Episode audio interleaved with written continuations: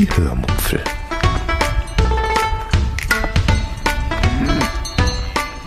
Aus dem Tagebuch einer Allgäuerin.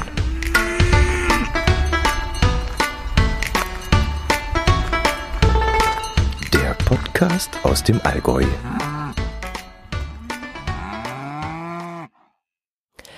Hallo und herzlich willkommen zur 369. Episode der Hörmupfel. Heute erzähle ich euch von einer Zeitreise und von Ratten, die ich in der Apotheke bestellen wollte.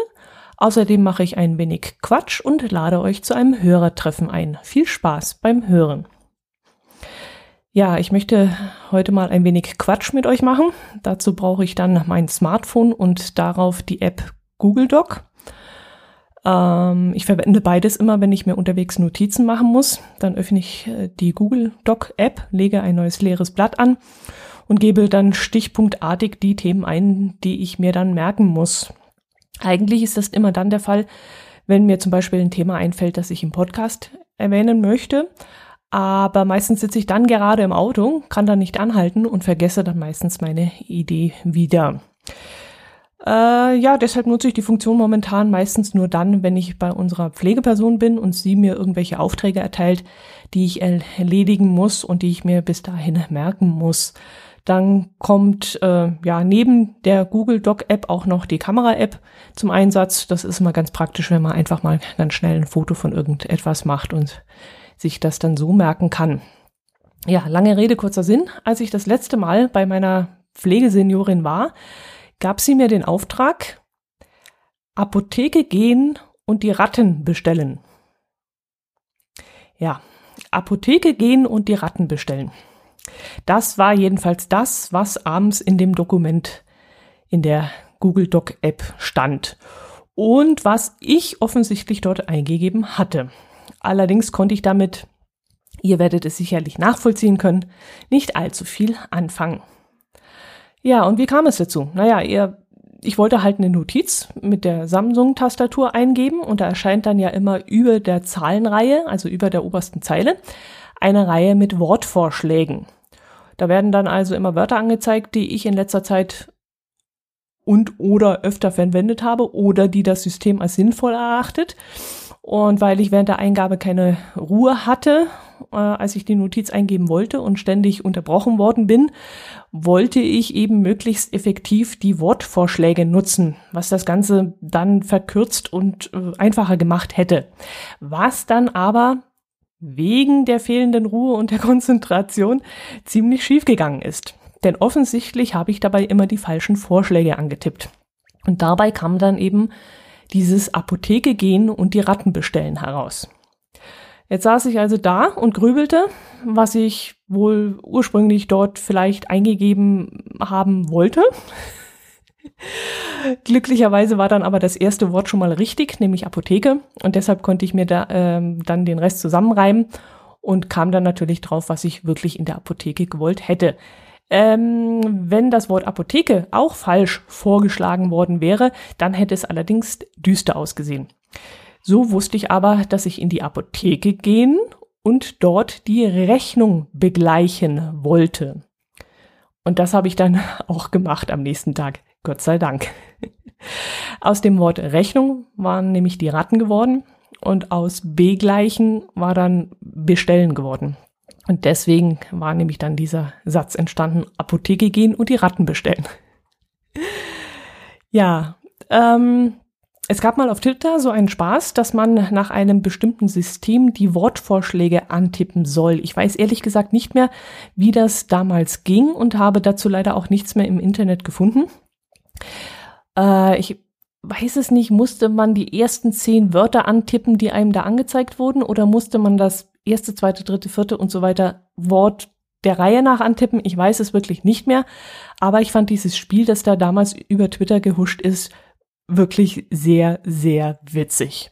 Und deshalb dachte ich mir, ich starte hier und jetzt mal einen Versuch und mache etwas ähnliches jetzt mit euch live am Smartphone sozusagen. Ein Live-Hack heißt das, glaube ich. Ach nee, live ist das ja hier nicht. Das ist ja eine Aufzeichnung. Aber ihr wisst, was ich meine.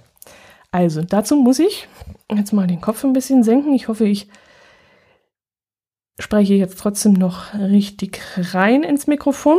Dazu öffne ich ein neues Dokument und gebe dann einfach mal ein, fangen wir mal mit dem Buchstaben D an, das ist mal am einfachsten. Da wird mir jetzt natürlich vorgeschlagen, die, das, der. Ich nehme jetzt mal die. Dann wird mir als nächstes eingeschlagen, beiden haben Frau. Ich nehme jetzt Frau. Hatte. Ich. Auch. Schon. Einmal. Auf. Deutsch. Gesehen. Und finde die Geschichte nicht mehr so gut. Punkt. Da mache ich mal ein großes A. Aber ich habe mich dann hinterher vielleicht nicht mehr zu den Maßnahmen geäußert. Punkt. Fange ich mal an mit V. Vielleicht ist das auch nicht besonders schön und das Ganze dann auch noch einmal in Solfatara und die Hörmupfel. Punkt. Mal mit W anfangen. Wir haben uns von ihm getrennt und das war auch korrekt. Punkt. Hm, fangen wir mal mit M an. Mehr zu den Maßnahmen oder Knien.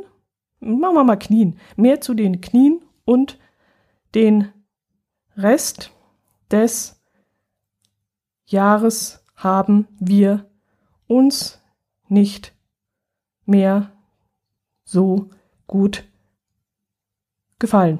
So. Wenn ich jetzt also, ich habe jetzt wahllos einfach die Wörter genommen, die mir oben, oben angezeigt wurden. Das waren dann immer drei Stück und ich habe jetzt einfach mal im Hintergedanken gehabt, dass es irgendwie einen Sinn ergibt. Jetzt lese ich euch das mal vor. Die Frau hatte ich auch schon einmal auf Deutsch gesehen und finde die Geschichte nicht mehr so gut aber ich habe mich dann hinterher vielleicht nicht mehr zu den Maßnahmen geäußert. Vielleicht ist das auch nicht besonders schön und das Ganze dann auch noch einmal in Solfatara und die Hörmupfel.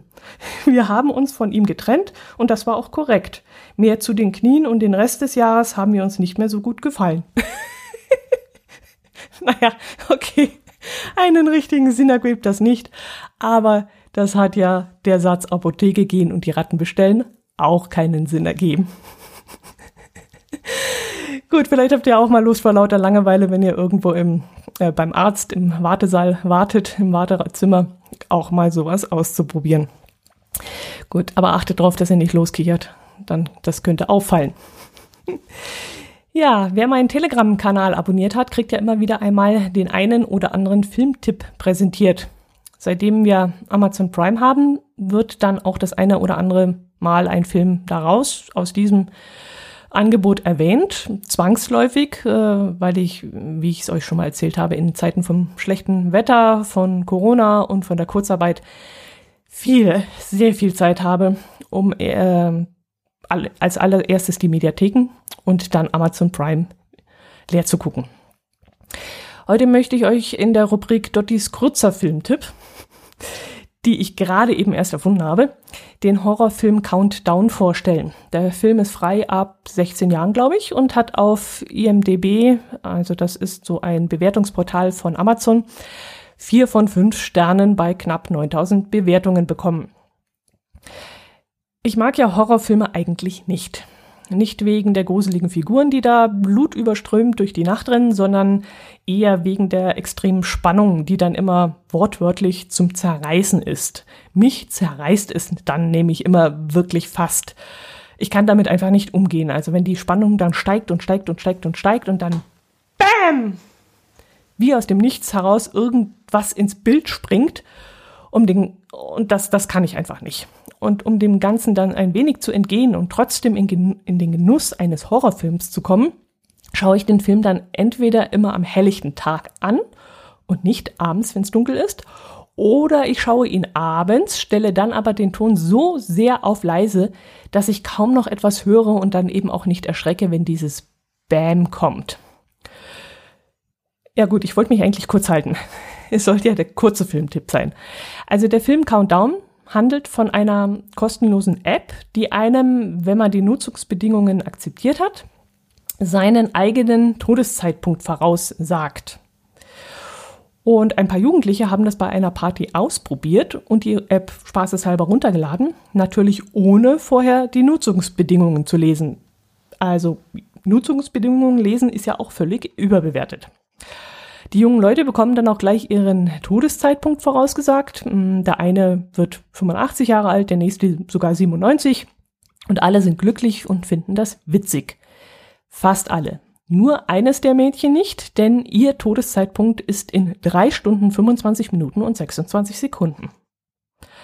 Naja, da kann man ja natürlich sagen, das ist ja alles Humbug, ein blöder Scherz, eine Fake-App, alles Blödsinn.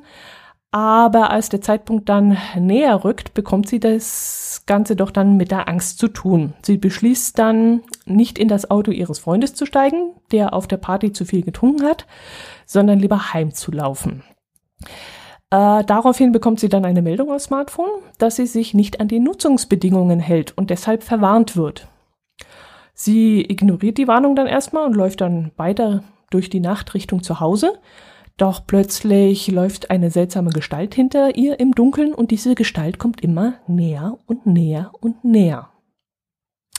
Mehr erzähle ich euch davon jetzt nicht. Vielleicht wollt ihr ja den Film auch noch anschauen. Wenn ihr Prime habt, ist sie umsonst. Ihr könnt ihn aber auch ähm, in HD-Qualität für 3,99 leihen oder für 9,99 kaufen. Ähm, ich verlinke euch den Film einfach mal in den Shownotes. Äh, über einen Affiliate-Link. Da müsst ihr immer bei mir dran denken. Ähm, der Film hat bei Amazon, wie gesagt, vier von fünf Sterne bekommen, was ich so unterschreiben kann. Er war erstaunlich kurzweilig. Also die anderthalb Stunden gingen wahnsinnig, wahnsinnig schnell rum.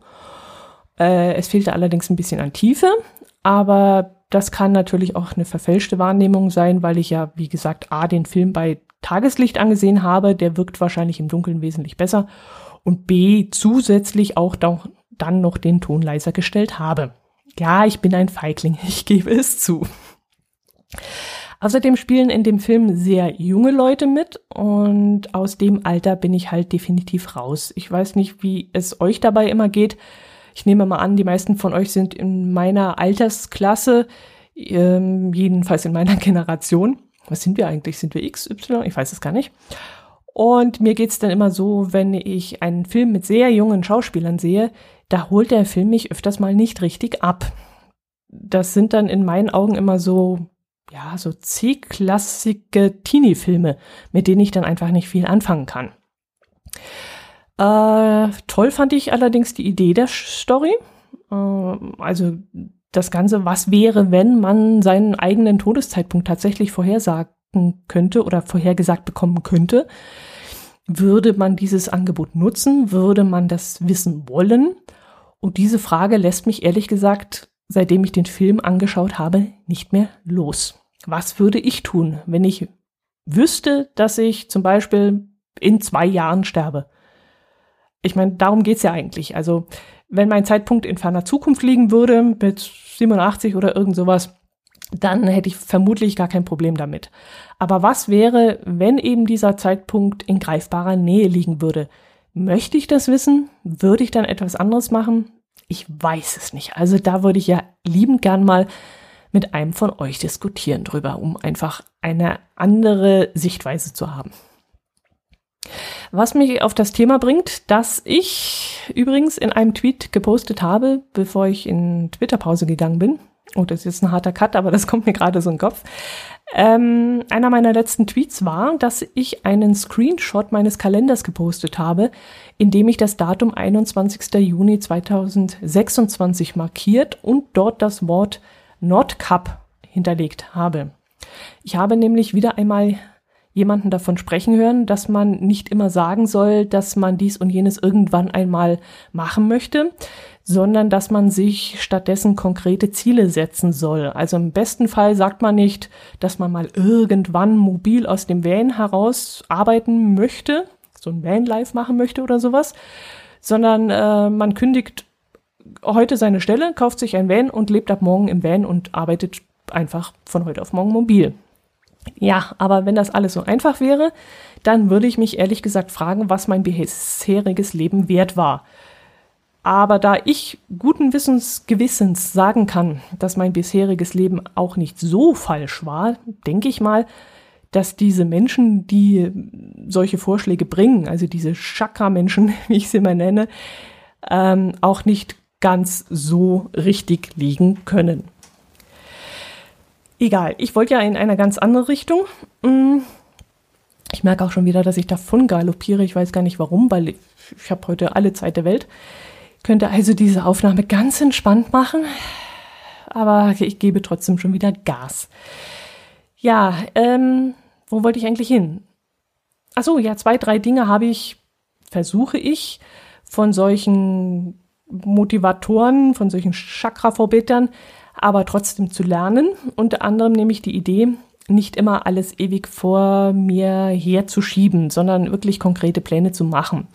Und so habe ich jetzt mal ein ziemlich sicheres Datum eingetragen, an dem ich dann mit einem Wohnmobil, einem Van, einem Minicamper oder einem Wohnwagen ans Nordkap fahren möchte.